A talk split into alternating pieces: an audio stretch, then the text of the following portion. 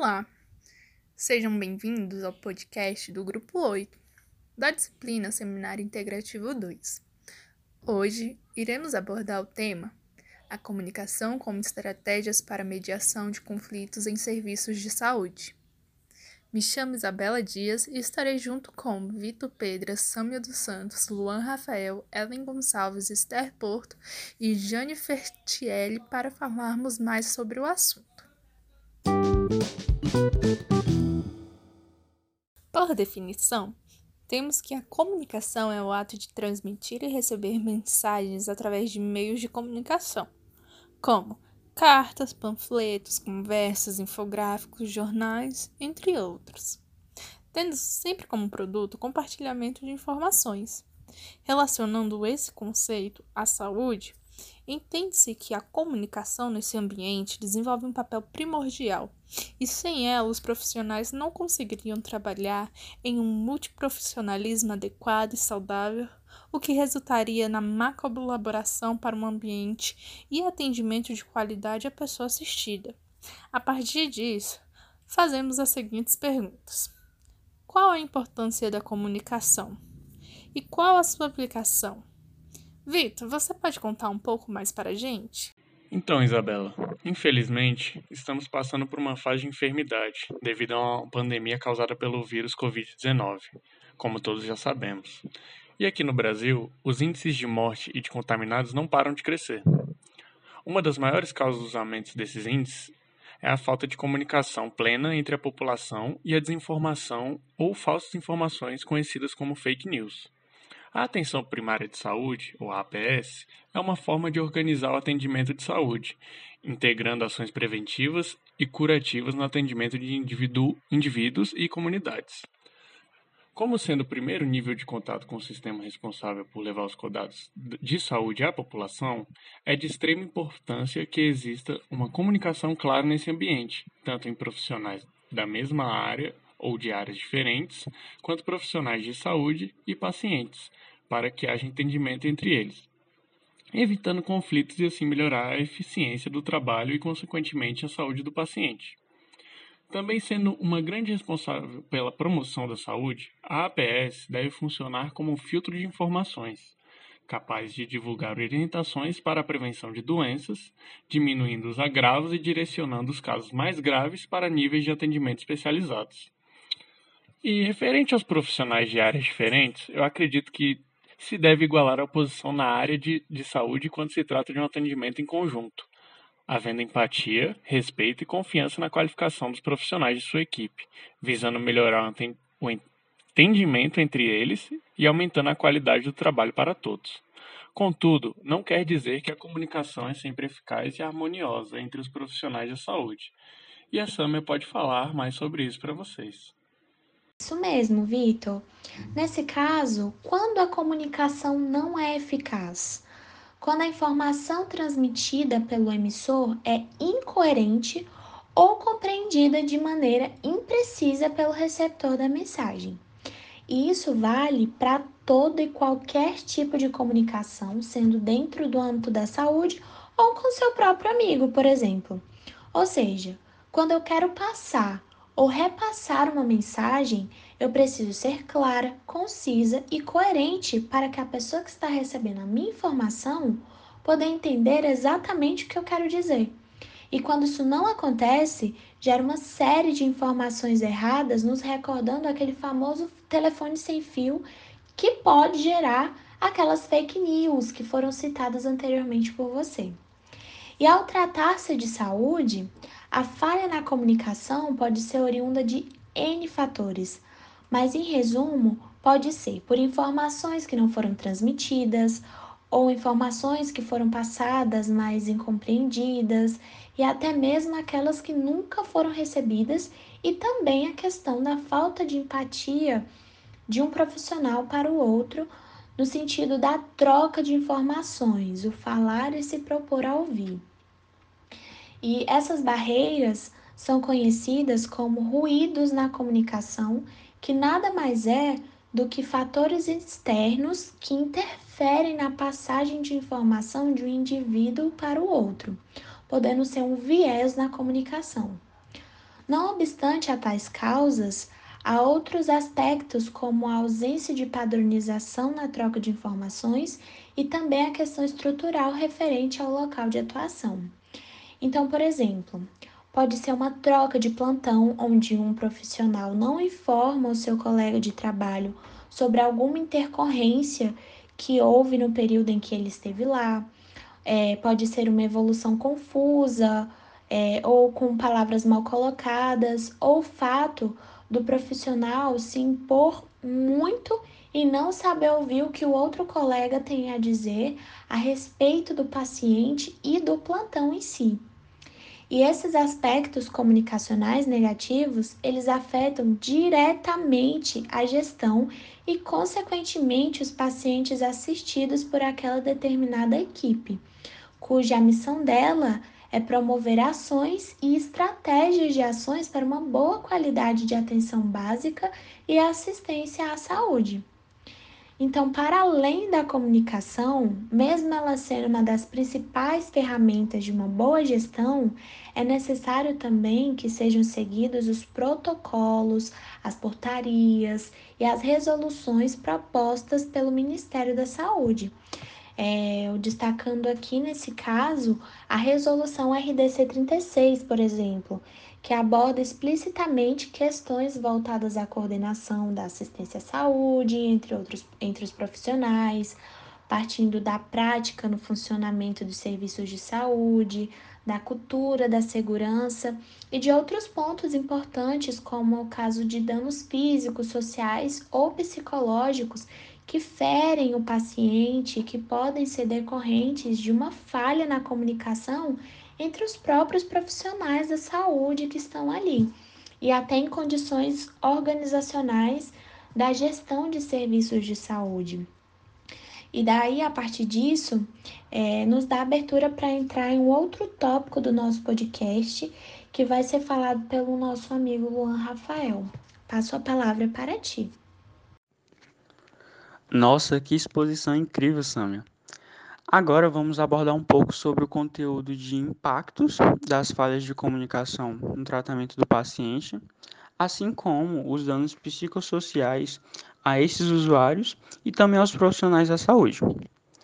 É inquestionável a necessidade da comunicação entre as equipes de saúde e entre o profissional e o paciente, uma vez que é por meio dessas práticas que conseguimos, enquanto futuros profissionais da saúde, né, oferecer o melhor atendimento ao paciente.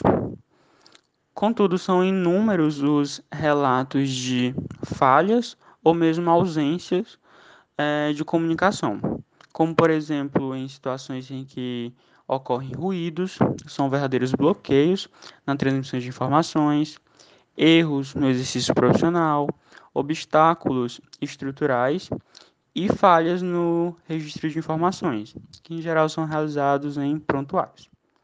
Mas afinal, como de fato essas falhas no processo de atendimento afetam o paciente? Pois bem, assistências precárias, ou seja, aquelas que envolvem uma comunicação falha, ineficiente, é, são responsáveis por originar inúmeras insatisfações, tanto no paciente quanto naqueles indivíduos que pertencem ao seu meio social, como por exemplo familiares e amigos. E isso é responsável por aumentar é, as probabilidades de saídas hospitalares, assim como é, possibilidade de estagnação ou mesmo evolução negativa do quadro clínico do paciente. Para exemplificar melhor, é, trago o exemplo de pacientes em estados terminais, ou seja, aqueles pacientes que apresentam quadros avançados da doença. Nesses pacientes, é fundamental a prática dos cuidados paliativos, que são pautados basicamente, principalmente, é, no estreitamento de laços interpessoais entre profissional e paciente e isso só é possível por meio de uma comunicação eficiente, uma comunicação de qualidade. É, por fim, mas não menos importante, é válido destacar os danos psicossociais é, decorrentes dessa falha nos processos comunicativos. Citamos o caso de pacientes em estados terminais, como é o caso, por exemplo, de pacientes oncológicos. É, as práticas é, dos cuidados paliativos, né, é, essencial pra, para extrair do paciente alguns dados importantes, como, por exemplo, as perspectivas desse indivíduo quanto ao tratamento, seus medos, suas angústias e até mesmo as potencialidades. E com isso, esses dados podem e devem ser utilizados pelo profissional da saúde com o fim de tornar aquele atendimento mais holístico, ou seja, que aborda todas as necessidades do indivíduo, quanto específico. É válido ressaltar também que a Constituição de 1988 assegura é, o direito à saúde de qualidade a todos os indivíduos. Então, é essencial para a nossa preparação profissional já é, estudar com essa concepção. Por fim, é válido ressaltar que essas falhas nos processos comunicativos afetam fortemente os profissionais da saúde, uma vez que esses erros clínicos são responsáveis por desencadear sentimentos de culpa, é, fracasso, angústia e até mesmo motivo para o abandono da profissão. Dando continuidade ao assunto, eu vou falar um pouco a respeito da comunicação dialógica, que nada mais é que a comunicação através da conversação, que seria uma forma de colaboração interprofissional efetiva, onde ocorre uma reflexão sobre todas as áreas de atuação, bem como uma tomada de decisão compartilhada. O objetivo do diálogo no ambiente de trabalho é a melhora da saúde como um todo, além de proporcionar um maior acolhimento aos pacientes. Bom, embora existam diversos meios que favorecem a comunicação interprofissional, a exemplo dos prontuários eletrônicos, o diálogo favorece não só uma melhor elaboração das estratégias de atendimento, mas principalmente o reconhecimento de um problema através da escuta atenta. Sendo por isso, muito importante que existam momentos coletivos entre os profissionais da saúde, e como a Samia já citou, para que esse momento e esse diálogo aconteça de forma eficaz, é necessário que se tenha empatia para ouvir o outro. É preciso ainda que se tenha em mente que o diálogo também é uma ferramenta da comunicação, que é capaz de reduzir diversos conflitos, a exemplo da recorrência dos desentendimentos que ocorrem durante a passagem de plantões.